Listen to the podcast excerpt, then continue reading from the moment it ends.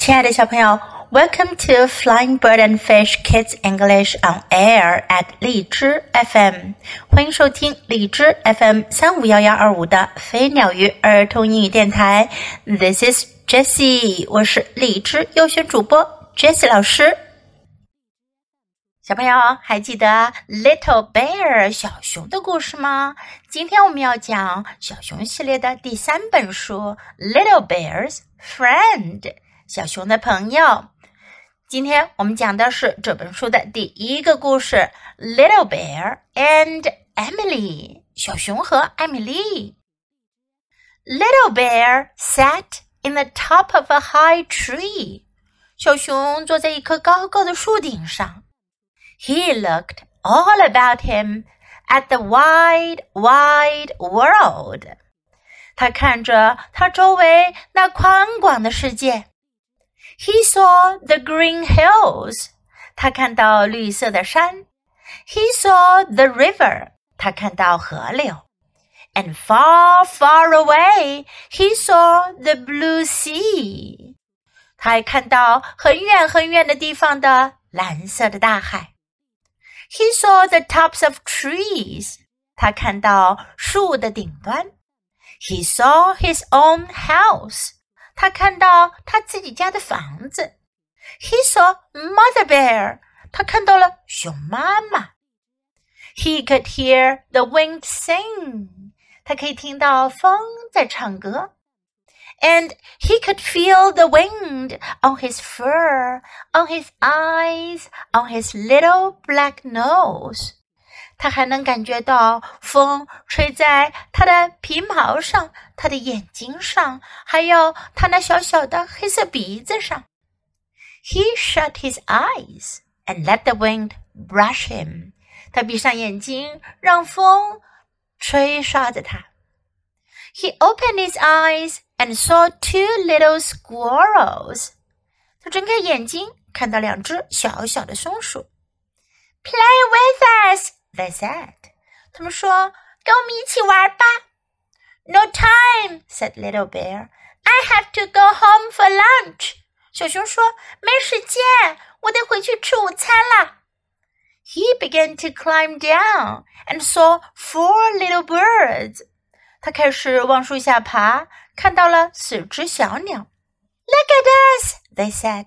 We can fly. 他们说：“看看我们，我们能飞。”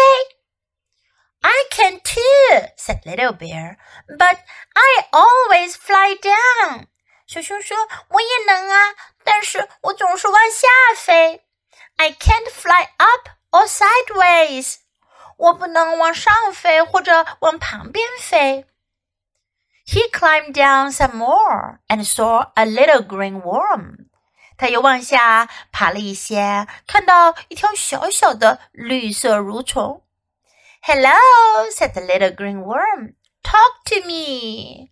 那条小小的绿色虫就说：“你好呀，跟我谈谈话吧。” Some other time, said little bear. I have to go home for lunch. 小熊说：“另外找个时间吧，我得回家吃午餐了。” He climbed all the way down, and there he saw a little girl. 他一路爬下树， 在那儿他看见一个小小的女孩。I think I am lost," said the little girl. "Could you see the river from the tree top?" 小女孩说：“我想我迷路啦，你能从树顶上看见河吗？” Oh yes," said Little Bear. "I could see the river. Do you live there?" 小熊说：“哦，是的，我能看到河。你在那儿住着吗？” Yes, said the little girl. My name is Emily, and this is my doll Lucy. 小女孩说：“是的，我叫艾米丽，这是我的布娃娃露西。” I am Little Bear, and I can take you to the river. What is in that basket?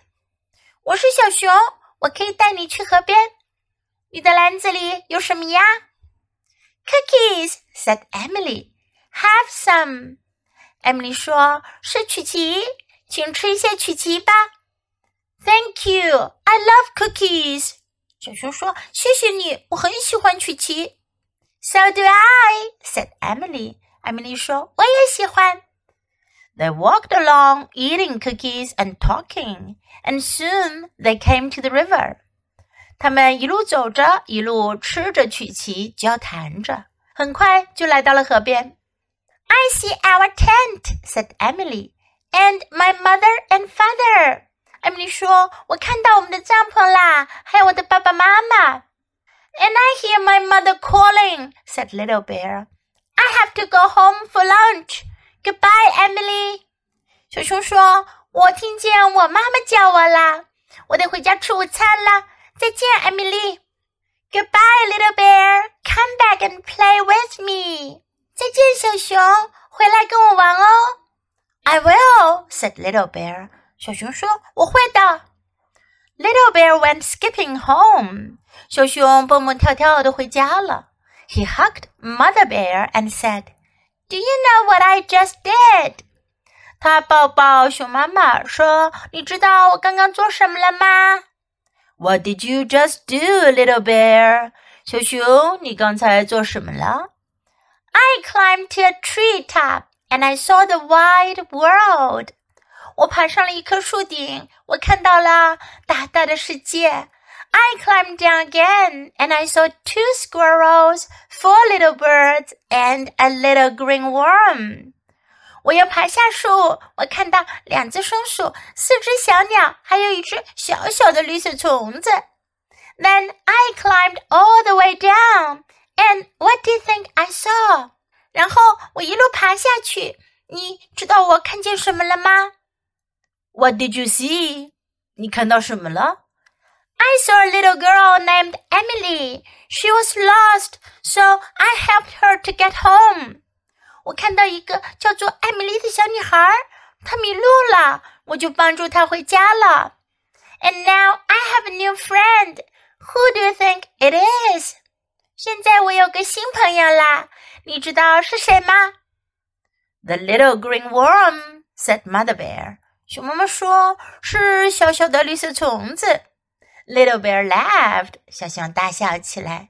No, he said. It is Emily. Emily and I are friends. 他说：“才不是呢，是艾米丽。艾米丽和我是朋友啦。” Now let's practice some sentences in the story. He saw the green hills. 他看到绿色的山。Saw is a past tense of see. Saw 是 see 的过去时，表示过去的动作。看见了。He saw the green hills. He saw the river. 他看到了河。He saw the river. He saw the blue sea. 他看到了蓝色的大海。He saw the blue sea. He saw his own house. 他看到他自己家的房子。He saw his own house. Play with us，跟我们一起玩吧。Play with us. I have to go home for lunch. 我得回家吃午餐了。I have to go home for lunch. Look at us，看看我们。Look at us. We can fly，我们可以飞。We can fly. I can too，我也能飞。I can too. Talk to me，跟我谈话吧。Talk to me. I think I am lost. 我觉得我迷路了。Lost，迷路了。I think I am lost. I could see the river. 我能看到河流。I could see the river. Do you live there? 你住在那儿吗？Do you live there? I can take you to the river. 我能带你去河边。I can take you to the river. What is in that basket? 那个篮子里有什么呀？What is in that basket? I like cookies. 我喜欢曲奇。 I like cookies. So do I. 我也是。So do I. Come back and play with me. 回来跟我一起玩吧。Come back and play with me. Do you know what I just did? 你知道我刚刚做什么了吗？Do you know what I just did? What did you see? 你看到什么了？What did you see? Now let's listen to the story once again. Little Bear and Emily. Little Bear sat in the top of a high tree. He looked all about him at the wide, wide world. He saw the green hills, he saw the river, and far, far away he saw the blue sea.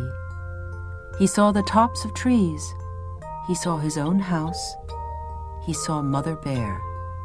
He could hear the wind sing, and he could feel the wind on his fur, on his eyes, on his little black nose. He shut his eyes and let the wind brush him. He opened his eyes and saw two little squirrels. Play with us, they said. No time, said Little Bear.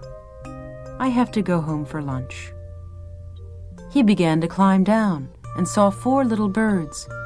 Look at us, they said. We can fly. I can too, said Little Bear. But I always fly down. I can't fly up or sideways. He climbed down some more and saw a little green worm. Hello, said the little green worm. Talk to me. Some other time, said Little Bear. I have to go home for lunch. He climbed all the way down and there he saw a little girl. I think I am lost, said the little girl. Could you see the river from the treetop? Oh, yes, said Little Bear. I could see the river. Do you live there? Yes, said the little girl.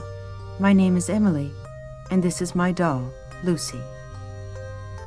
I am Little Bear, and I can take you to the river. What is in that basket?